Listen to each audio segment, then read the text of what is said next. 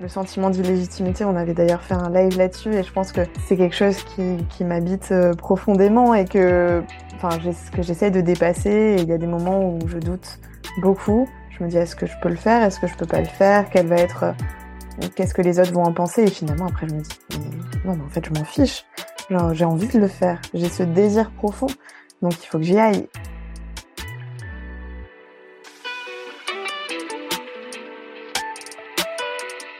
Bienvenue par ici. Tu écoutes le podcast Osons rayonner, la safe place de celles qui ont l'âme d'entreprendre et qui souhaitent rayonner dans leur activité.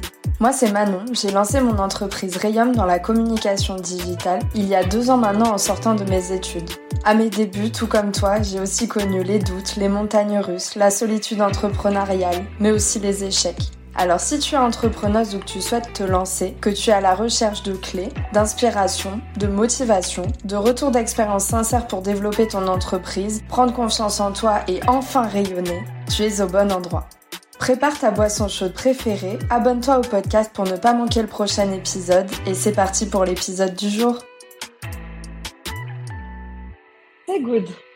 Donc, du coup, bienvenue Emma sur euh, le podcast Osons rayonner. Je suis ravie de, t'accueillir euh, et que tu sois la première interviewée d'ailleurs sur le podcast. Pour te présenter en quelques mots, donc tu es créatrice de contenu à Bordeaux autour des thématiques donc voyage, voyage solo sur ton compte euh, The French Wanderess et tu as sorti il y a peu une formation sur TikTok si je me trompe pas.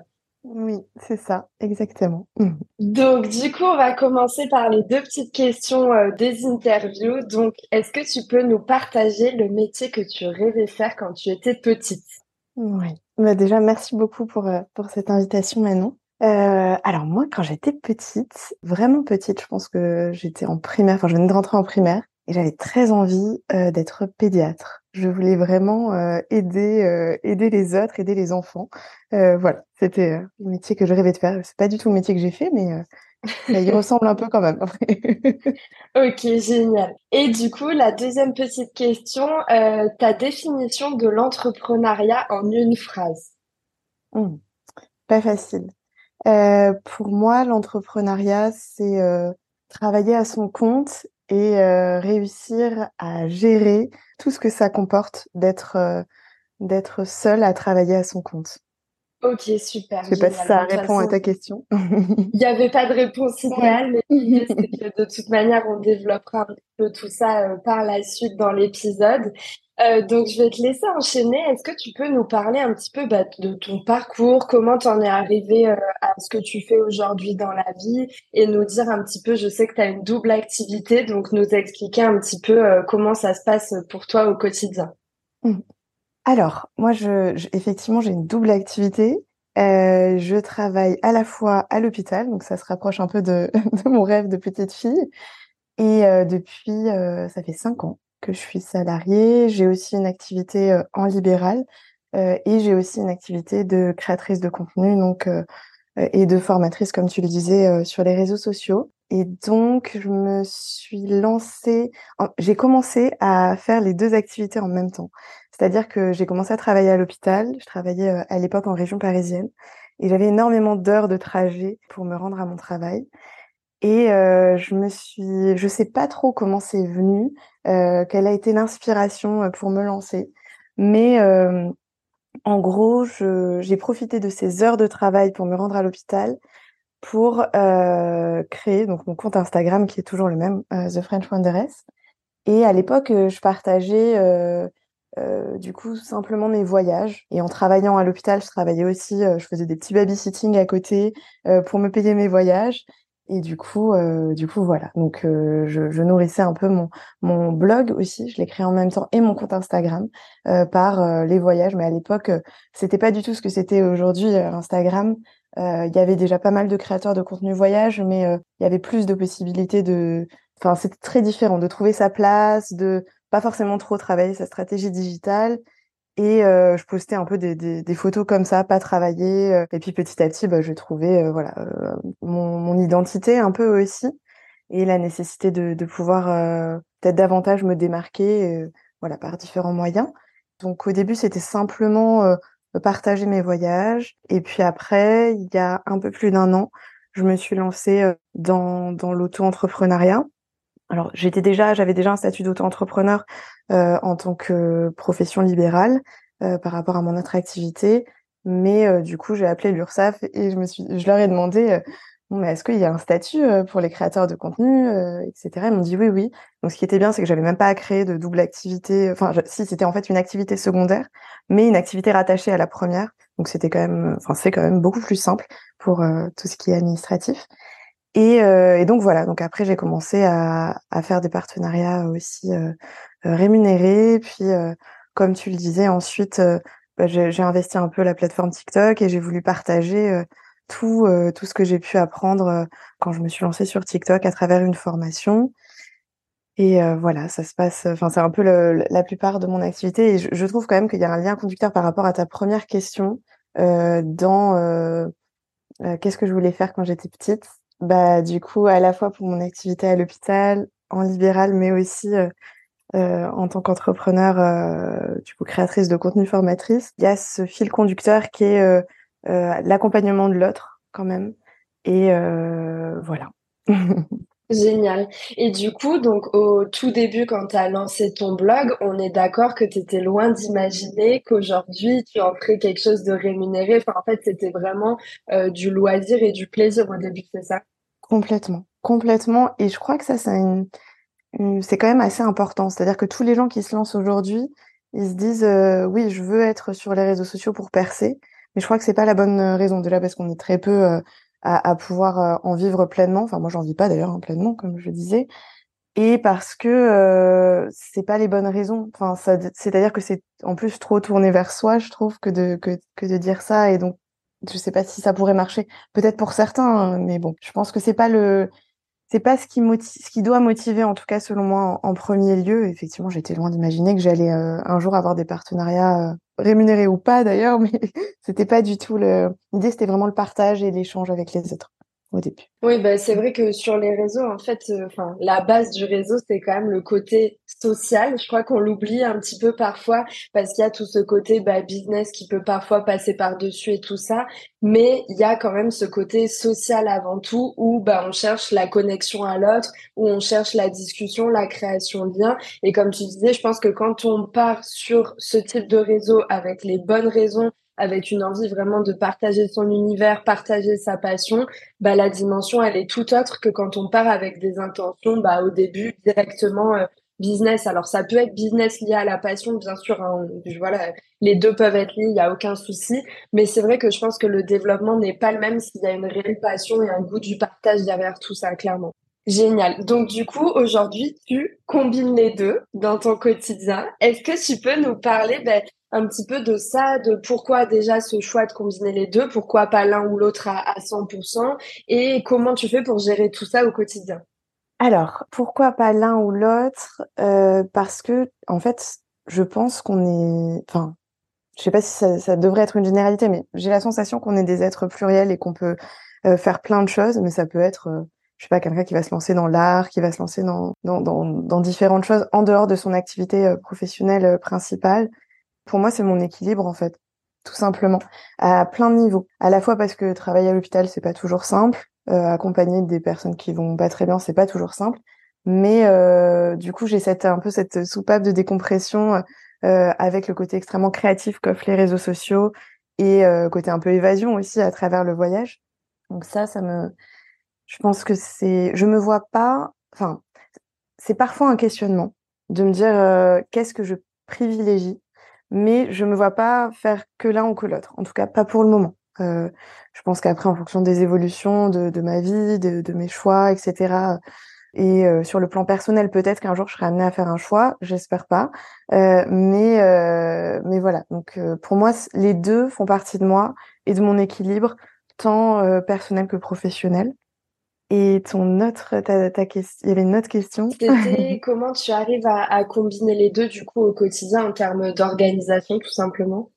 Oui. Alors ça, c'est pas toujours évident. J'avoue que même si c'est un, je parlais d'équilibre, c'est pas toujours facile de trouver euh, l'équilibre. Puis il y a des périodes où on se sent euh, euh plus surchargé que d'autres, je crois aussi. Mais euh, j'essaye tant bien que mal de m'organiser. Alors déjà, j'ai aussi organisé mon temps, c'est-à-dire que je travaille deux jours à l'hôpital, deux jours en libéral, et ensuite il me reste trois jours, donc vendredi, samedi, dimanche, pour la création de contenu. Donc j'essaye d'organiser les choses de cette façon-là. Mais après, évidemment, je poste pas du contenu uniquement vendredi, samedi, dimanche. Donc il faut que je puisse organiser ces journées-là, tout en prenant du temps aussi personnel. Et je crois que c'est ce qu'il y a de d'assez compliqué, au-delà de d'une double activité ou même d'une triple, parce que j'ai vraiment l'impression d'avoir trois activités qui sont quand même un peu distinctes.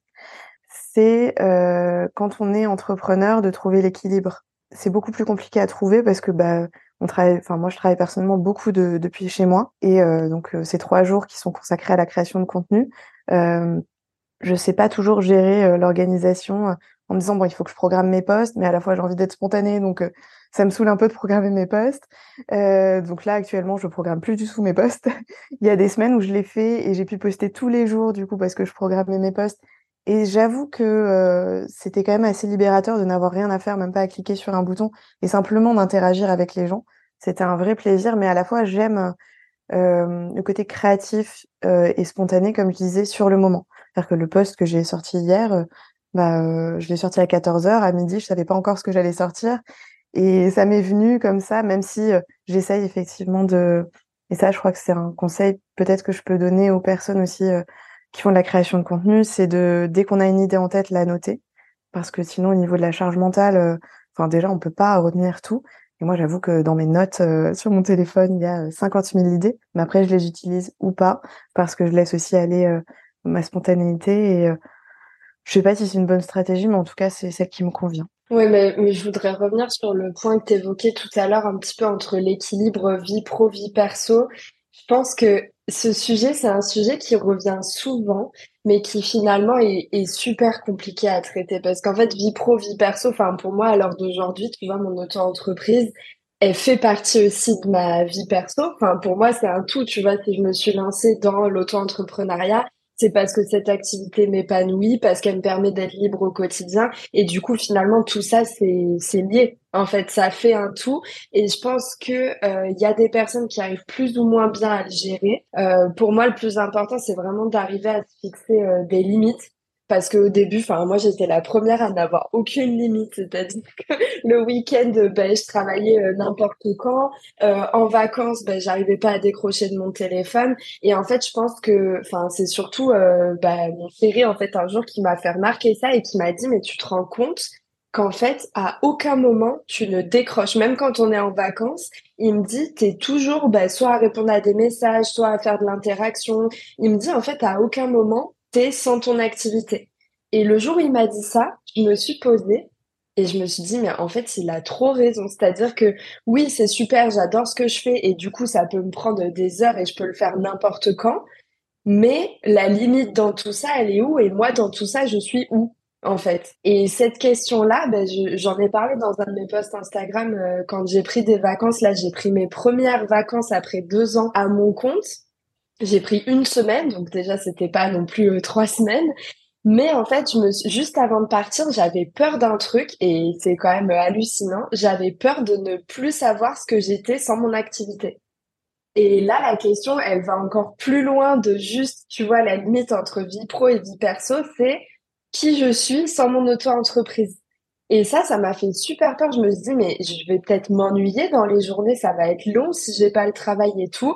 Et en fait, pas du tout. En fait, euh, quand euh, tu, voilà, tu te mets dans une dynamique bah, de lâcher prise, d'arrêter à penser au boulot, etc., ça se fait tout naturellement et tu retrouves bah, du, du, temps euh, sans le travail, de la lecture, enfin les, les loisirs qu'on peut avoir quand on n'a pas le travail.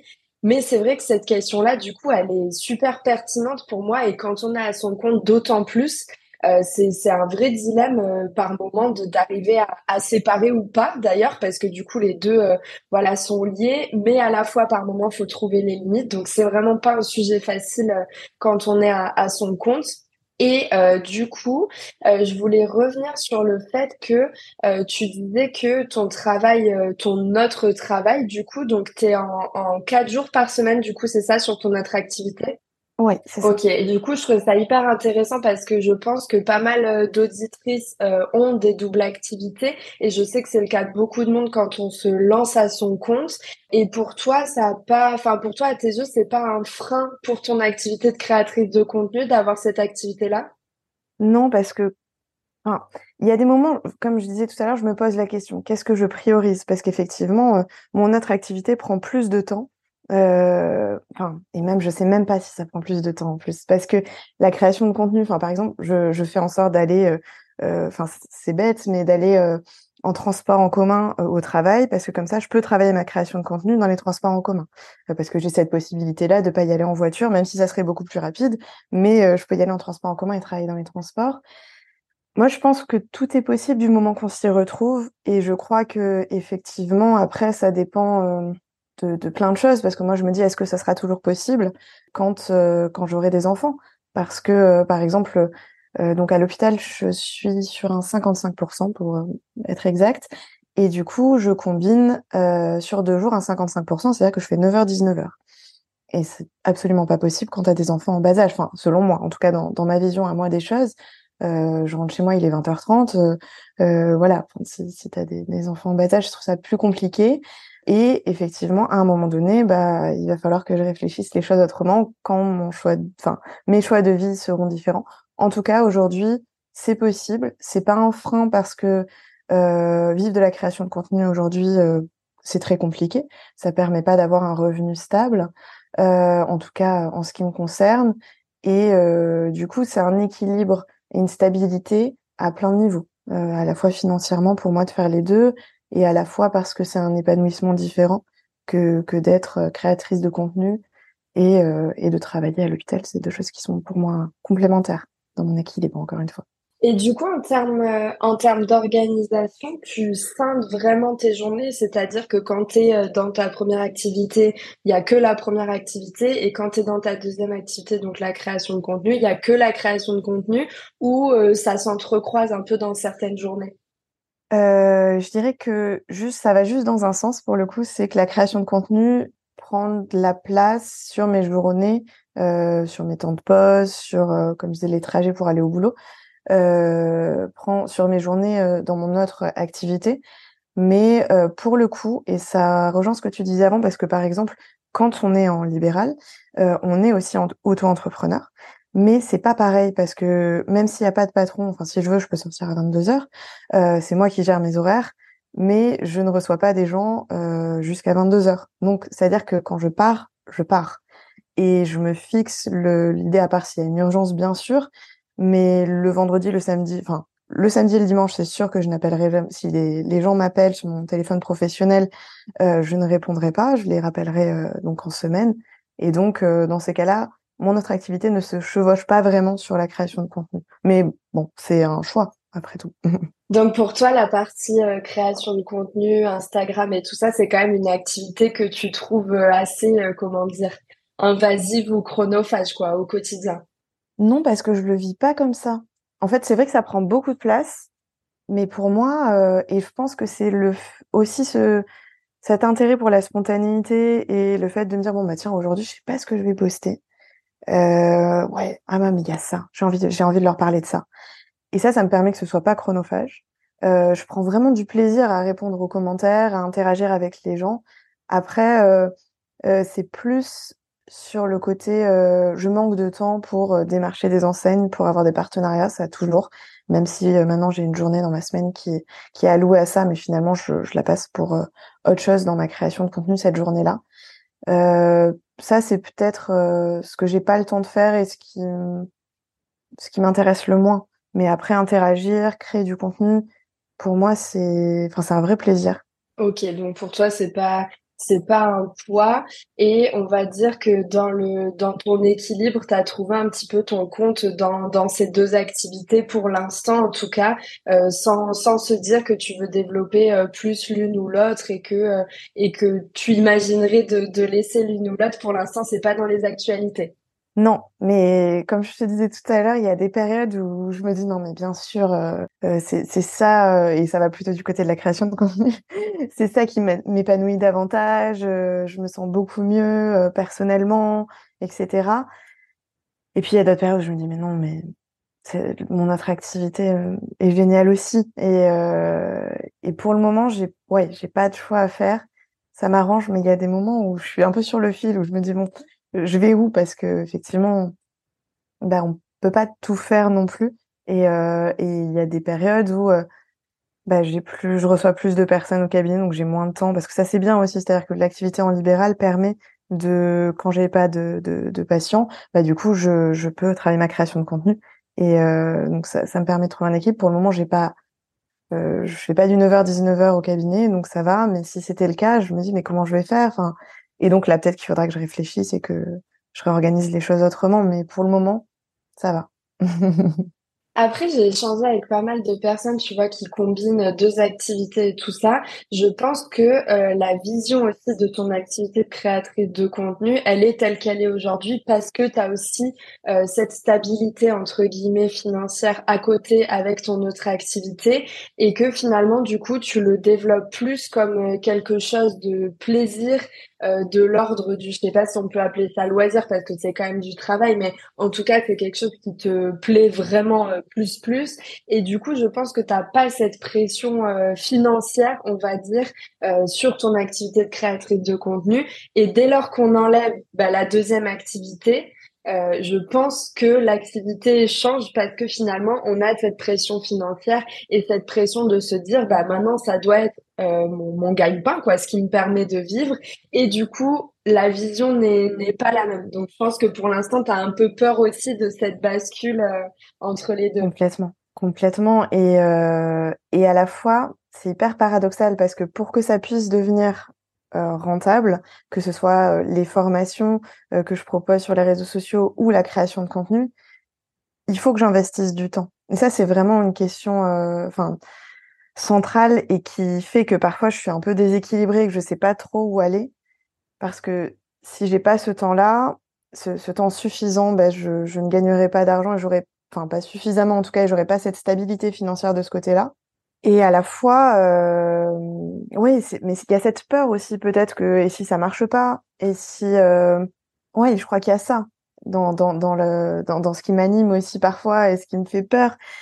Et à la fois, si j'ai plus de temps, enfin c'est, ouais, je je sais pas trop comment dire, mais c'est vraiment un équilibre entre les deux encore une fois à trouver et qui est pas simple parce que si j'ai pas plus de temps pour démarcher des enseignes, si j'ai pas plus de temps pour mettre en avant mes formations, euh, bah, ça me permettra pas de gagner ma vie de, de ce côté-là. Et à la fois, la question de quand ça devient rentable, je trouve qu'on travaille effectivement pas du tout de la même façon. Parce que euh, moi, c'est une question que je me suis souvent posée. Comment euh, ne pas perdre sa créativité quand créer devient euh, un business? Et ça m'a pris du temps pour les, les avec les, les partenariats que j'ai pu que j'ai pu avoir pour trouver mon équilibre. Mais au début, je me disais mais mince, il faut que ça plaise. Et je pensais même plus à à, moi mon plaisir à moi. Il faut que ça plaise à la marque, il faut que ça plaise aux personnes qui vont voir le, le réel, euh, les stories, etc. Et c'est vraiment pas évident de trouver cet équilibre entre, comme tu disais tout à l'heure, quelque chose qui nous passionne, que l'on aime faire, et euh, le fait que ça puisse être rentable et nous rapporter de l'argent. Et je, j'avoue que je trouve toujours pas trop l'équilibre entre les deux pour le coup. Et c'est pas, enfin, j'imagine à quel point euh, ça doit pas être évident euh, de vivre à 100% de la création de contenu aussi parce que euh, il faut répondre à des attentes. Il est plus simplement question de partager ce qui nous fait plaisir, mais il est question de partager des choses pour amener le consommateur, enfin l'utilisateur à consommer.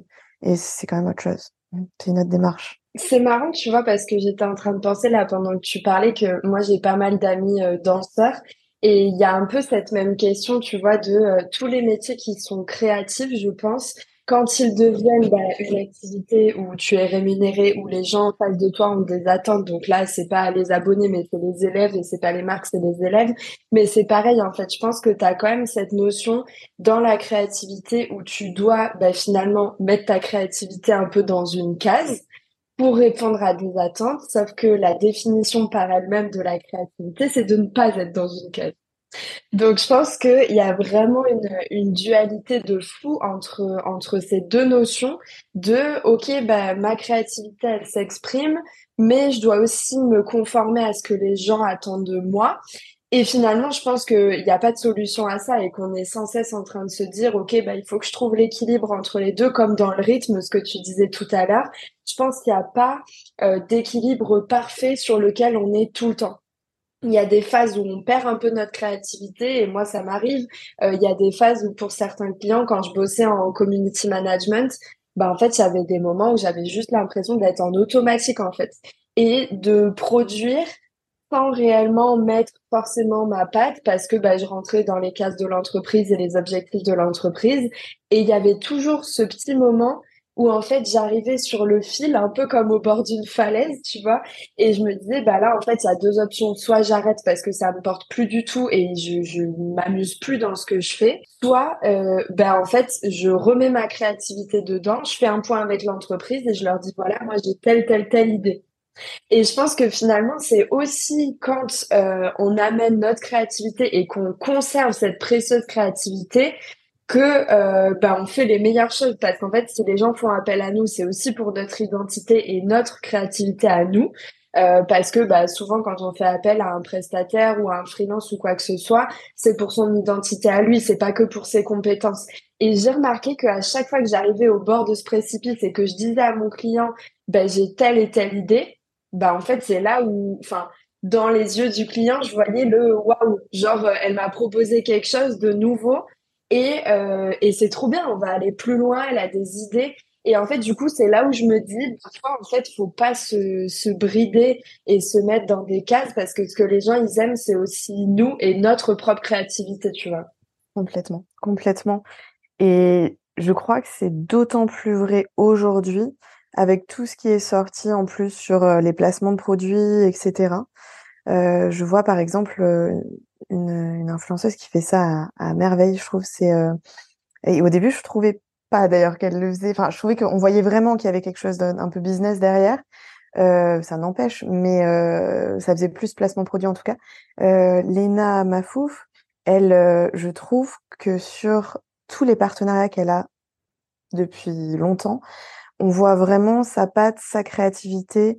Euh, et euh, on n'a pas l'impression qu'elle met en avant uniquement le produit, mais elle, met en avant le produit avec ce qu'elle est. Et je crois que c'est d'autant plus, enfin, c'est comme tu le disais, les marques recherchent ça dans la création de contenu parce que effectivement, faut garder son identité, mais c'est pas toujours facile, effectivement, de garder son identité quand on doit répondre à des attentes. Parce que quand c'est juste les neutres, finalement, bah on répond à nos propres attentes. Mais quand il est question d'une enseigne, etc., c'est beaucoup plus compliqué. Et moi, ça m'a mis du temps euh, à pouvoir, mais même sur, euh, même sur, euh, j'allais dire sur ma créativité de création de contenu à moi aussi, parce que avant, je me disais ah, mais il y a des trends qui sortent, il faut que je, je fasse les trends qui sont à la mode, etc., etc.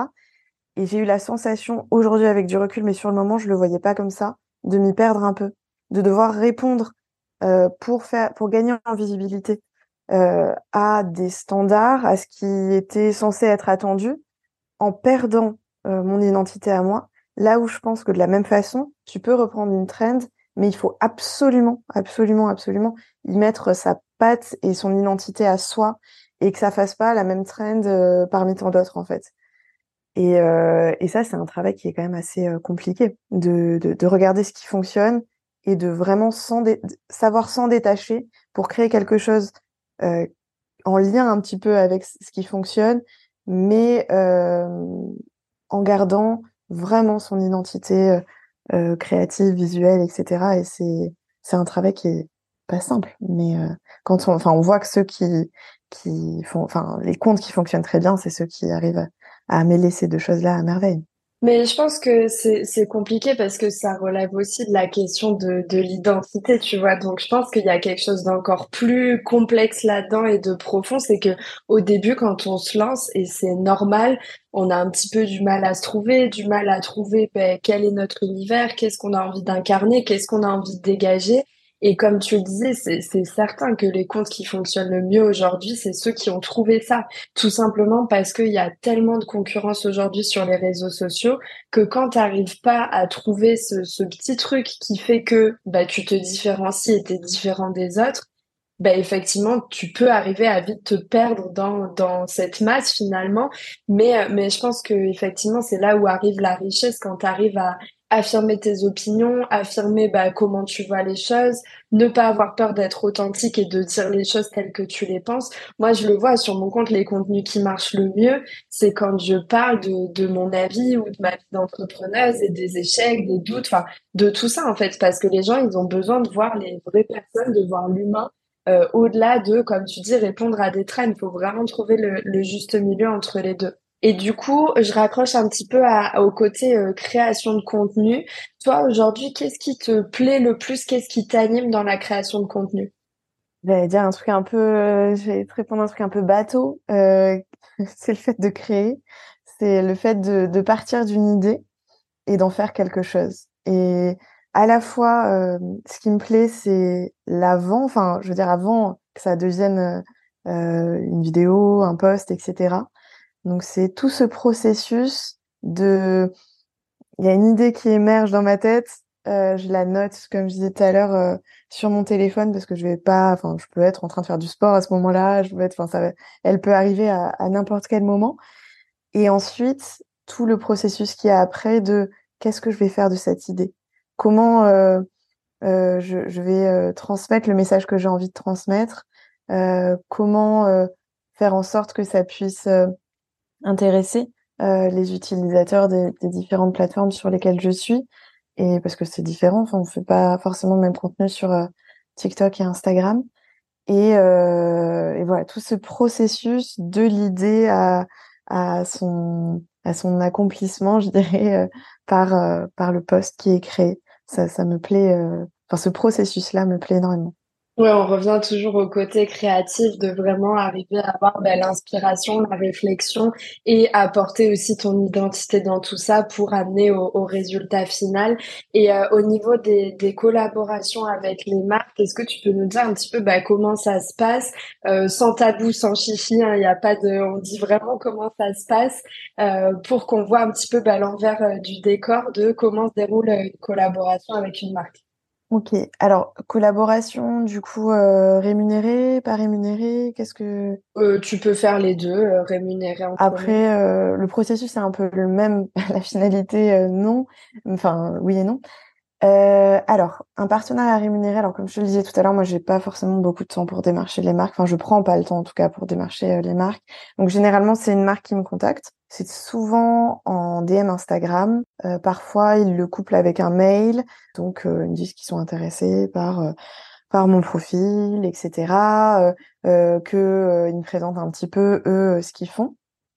Et Ensuite, euh, moi, donc, euh, je réfléchis. Je prends toujours le temps.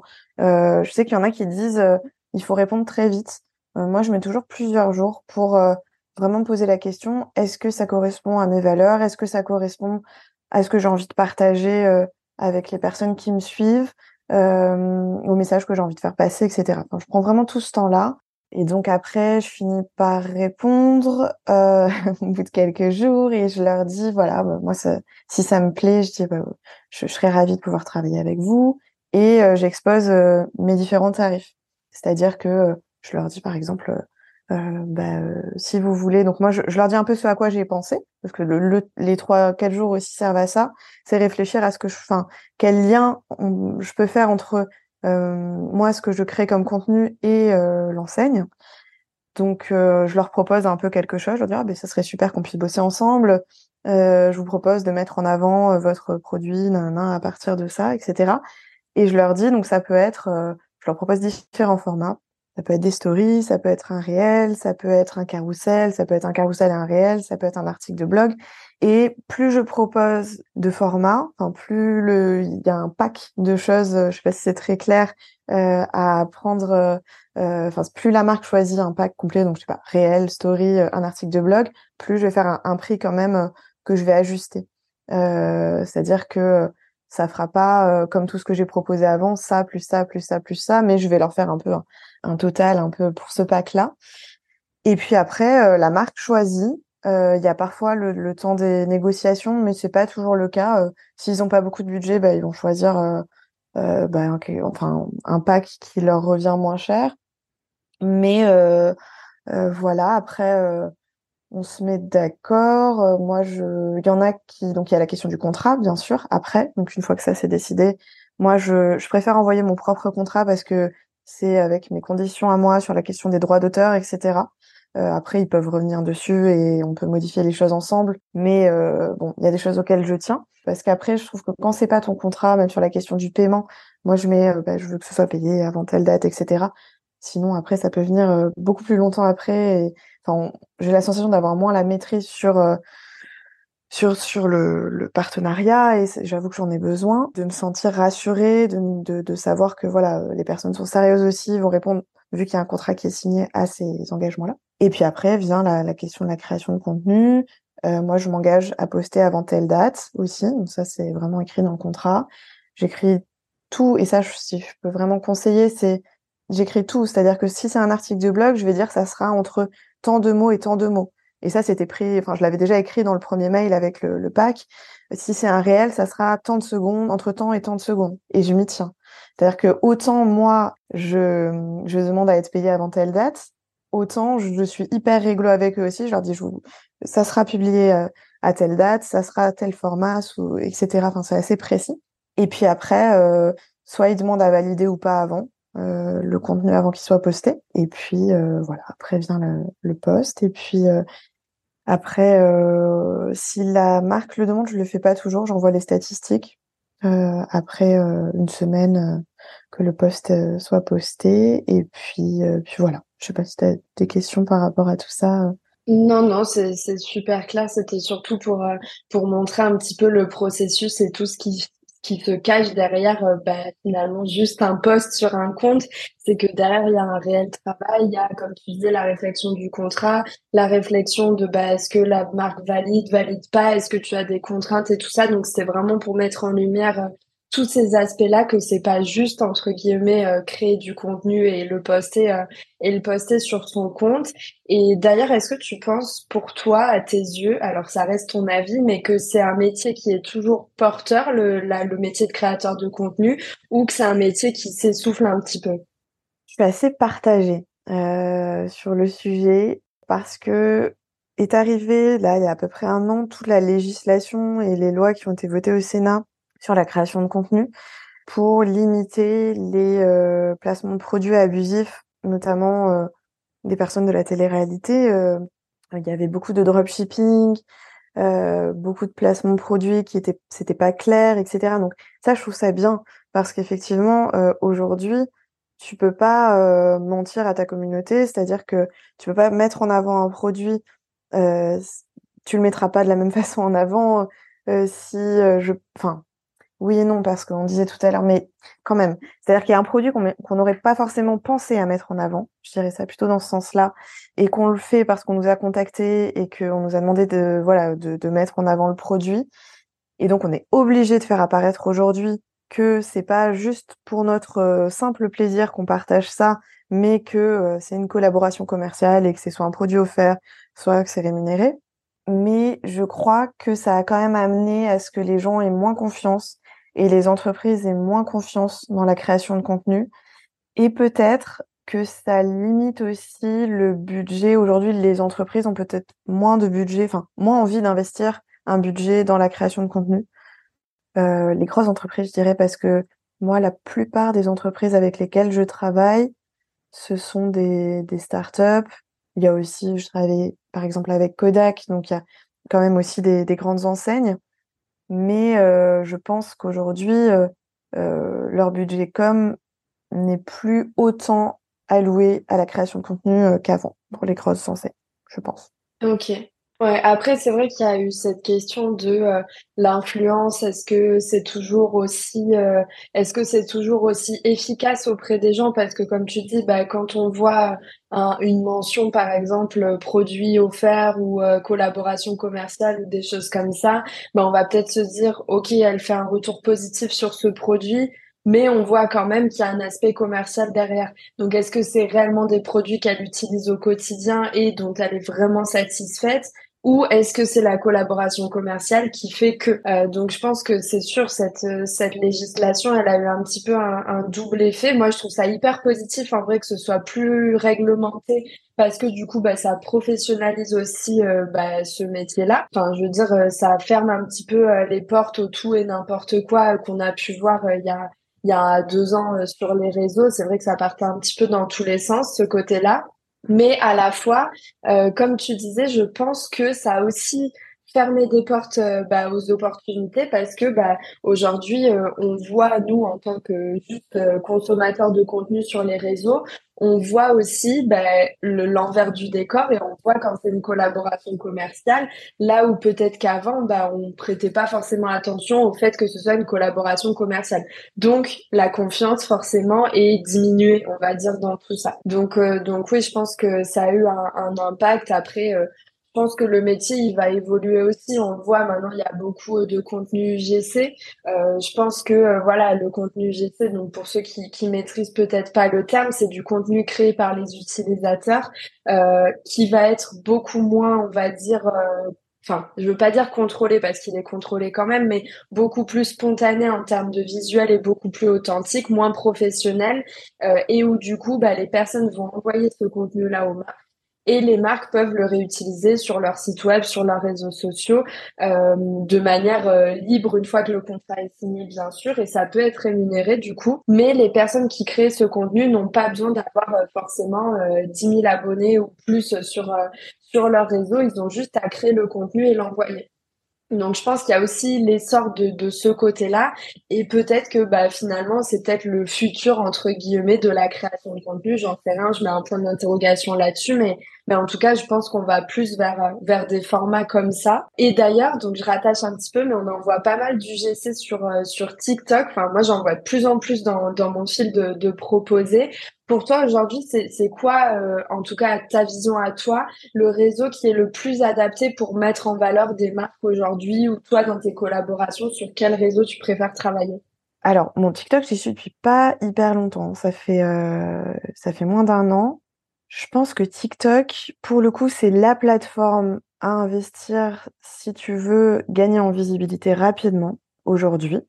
Euh, vraiment, enfin, je, je pense que L'algorithme est différent. Si tu réponds au code de la plateforme, tu peux rapidement être euh, mis en avant, beaucoup plus que sur Instagram. Ça, j'en suis euh, assez persuadée. Mais euh, moi, la plupart des marques, quand je leur propose de bosser sur TikTok, ils ont encore une mauvaise image de TikTok, c'est-à-dire que ils pensent encore que c'est une plateforme qui est utilisée uniquement par les personnes qui ont 18 ans ou moins.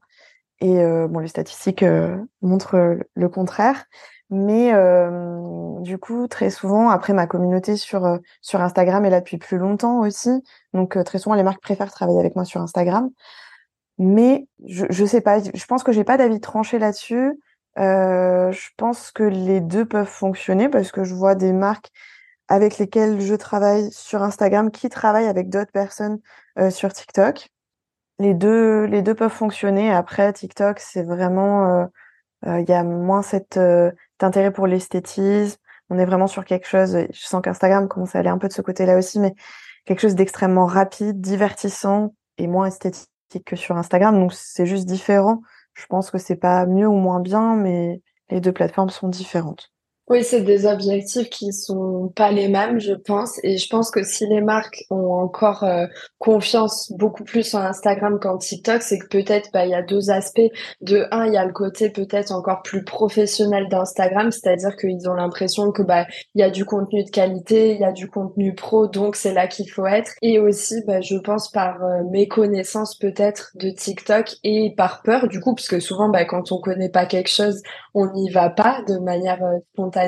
Donc, euh, donc je pense que c'est peut-être amené à évoluer. Et de toute manière, plus les marques vont investir TikTok, plus les autres marques, enfin c'est un effet boule de neige, hein, plus les autres marques vont avoir envie de suivre aussi pour se dire, bah, tout le monde y est, pourquoi pas moi. Donc en fait, euh, c'est un peu comme Instagram au début. Hein. Finalement, au début, Instagram, il y a beaucoup de marques qui disaient, bah non, c'est pas forcément adapté. Enfin voilà, qu'est-ce qu'on va aller faire sur ce, ce réseau? On a déjà notre site web. Et au final, on voit qu'aujourd'hui, bah, il y a eu beaucoup de marques qui se sont mises à Instagram, boule de neige, tout le monde y allait et finalement maintenant les marques qui n'ont pas Instagram, c'est un peu euh, genre on les regarde un peu comme la bête noire, tu vois, de se dire bah ok ils ont pas Instagram donc ça veut dire quoi? C'est pas de la qualité, ils ont pas investi, enfin voilà, c'est ça aussi, je pense. Donc, je pense que TikTok, euh, dans le futur, euh, va se développer aussi auprès des, marques. Il n'y a pas de, il a pas de raison que ça ne se produise pas. Mais moi non plus, j'ai pas vraiment d'avis tranché là-dessus parce que pour moi, c'est vraiment deux plateformes qui sont totalement différentes, qui ont des objectifs différents et pour moi, il n'y a pas de mieux, moins bien. Euh, c'est simplement bah, pour atteindre différents objectifs, tu peux combiner bah, différentes plateformes. Euh, TikTok, c'est effectivement la viralité, le fait que le contenu soit peut-être un peu moins entre gros guillemets travaillé. Et Instagram, on est plus sur bah, de la régularité au quotidien, de l'interaction. Euh, là où TikTok, il y a peut-être moins d'interaction en DM et tout ça. Donc je pense que les deux euh, ont vraiment deux, deux objectifs totalement euh, différents et complémentaires à la fois. On va basculer pour finir euh, cette petite interview sur le côté un peu plus euh, mindset, on va dire, parce que je sais qu'on avait déjà échangé sur euh, tous ces sujets-là ensemble et que je pense qu'ils sont ultra ultra importants dans l'entrepreneuriat et j'avais envie qu'on en discute aussi avant de de finir cet épisode. Dis-moi aujourd'hui, est-ce que tu te sens légitime dans ce que tu fais ou pas? Hmm, C'est une bonne question. Je dirais que ça dépend des jours. Euh, ça dépend, euh, ouais, ça dépend des jours. Il y a des jours, je, je doute énormément et je me dis mais, euh, mais mince. Et c'est surtout quand je me, je me lance dans de nouveaux, dans de nouvelles choses. Quand je me suis lancée dans la formation TikTok, parfois, ben, enfin, je me dis mais est-ce que je suis légitime? Est-ce que, est-ce que, est-ce que je peux me lancer là-dedans? Et puis en fait, à un moment donné, je me dis mais vas-y, enfin, qu'est-ce que t'as, qu'est-ce que t'as à perdre? Et très souvent après, je pense que le, le doute, le sentiment d'illégitimité, on avait d'ailleurs fait un live là-dessus, et je pense que c'est quelque chose qui, qui m'habite euh, profondément et que, enfin, que j'essaie de dépasser. Et il y a des moments où je doute beaucoup. Je me dis, est-ce que je peux le faire? Est-ce que je peux pas le faire? Quel va être euh, Qu'est-ce que les autres vont en penser? Et finalement, après, je me dis, mais non, mais en fait, je m'en fiche. Genre, j'ai envie de le faire. J'ai ce désir profond. Donc, il faut que j'y aille. Et j'ai vraiment à cœur, sur mon compte Instagram, de permettre aux gens de, de pouvoir dépasser aussi euh, toutes leurs peurs, que ce soit euh, dans, dans le voyage solo, euh, de se dire mais est-ce que je peux y arriver, etc. Ou dans, dans, dans, dans leur présence sur, sur les réseaux sociaux, de se dire mais on y va, on se lance, on, voilà, pas tête baissée non plus. Il y a des stratégies à, pour les réseaux sociaux qu'il faut mettre en place. Pour le voyage solo, il y a des petites choses auxquelles il faut penser pour se sentir rassuré. Euh, mais euh, mais oui, enfin j'ai vraiment ce souhait parce que moi c'est quelque chose effectivement comme je te disais que que j'ai que j'ai souvent ce sentiment de doute et à la fois qui est euh, qui est hyper formateur et qui m'aide aussi au quotidien finalement. Quand j'arrive à dépasser ces périodes et me dire mais vas-y lance-toi ose enfin on s'en fiche. Au pire j'apprendrai et, et j'ai rien à perdre en fait. Tout ce qui me fait peur est, est beaucoup moins important que que le fait d'oser de me lancer et puis tous les apprentissages que je vais en tirer après, quoi. Oui, de toute manière, je pense que c'est humain et c'est aussi, je rajouterai un mot, mais féminin, d'avoir ce syndrome de l'imposteur qui est, qui est un petit peu tout le temps présent avec nous. Le, le seul point pour moi, c'est que ça soit pas paralysant, tu vois. Le syndrome de l'imposteur, comme tout, pour moi, il, il, peut être hyper positif parce que, comme tu disais, bah, ça pousse à sans cesse bah, aller plus loin, se surpasser, continuer à se former pour se sentir légitime.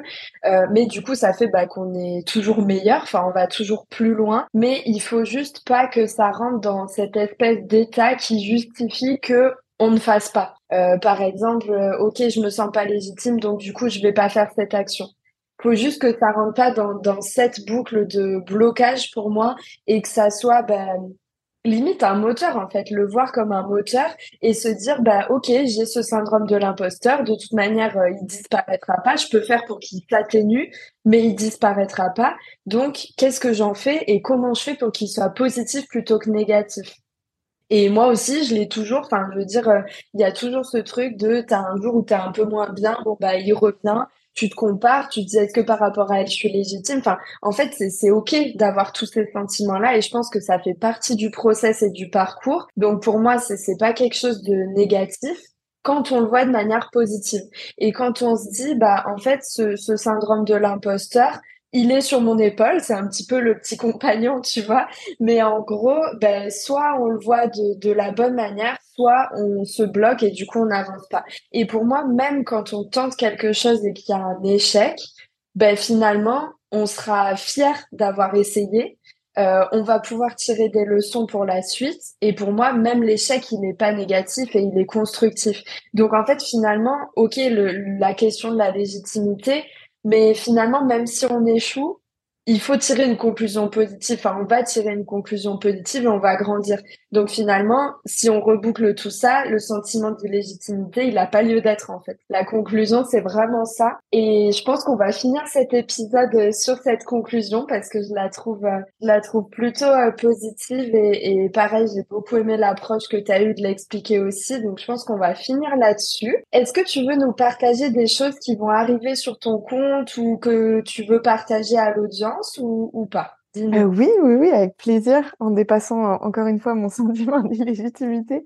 Euh, je, suis en train de créer une formation, comme je l'ai fait sur sur TikTok, une formation sur Instagram pour aider. donc il y a une formation qui sera dédiée aux, créateurs de contenu avec toutes les spécificités que que ça comporte, et une formation pour les entreprises aussi qui sera un petit peu différente. voilà, sur Instagram. Donc restez restez connectés, ça arrive dans pas trop longtemps. Trop génial. De toute manière, il y aura bah, tous tes liens, le lien de ton compte Instagram et tout ça euh, en description euh, de l'épisode. Donc tout le monde pourra te retrouver euh, via ces liens. Et en tout cas, je te remercie Emma donc d'avoir été la première et euh, d'avoir échangé sur tous ces sujets. Je pense que ça aidera euh, pas mal euh, des auditrices bah, à voir un petit peu l'envers du décor et qu'on est toutes pareilles finalement. On avance toutes avec les mêmes sacs à dos sur le dos. Donc je te remercie pour ta présence et je te dis à très vite. Merci à toi pour cette invitation. À bientôt. J'espère que cet épisode avec Emma t'a plu et qu'il a pu t'inspirer au max. Tu peux retrouver ses contacts dans les notes de l'épisode. Si cet épisode t'a plu et que tu veux suivre mon aventure d'un peu plus près au quotidien, n'hésite pas à me rejoindre sur Instagram sur mon compte Rayum Bordeaux et à partager l'épisode en story. Je me ferai un plaisir de te reposter. En espérant avoir mis du soleil dans tes oreilles pour le restant de la journée, on se retrouve très vite sur Osons Rayonner. À bientôt!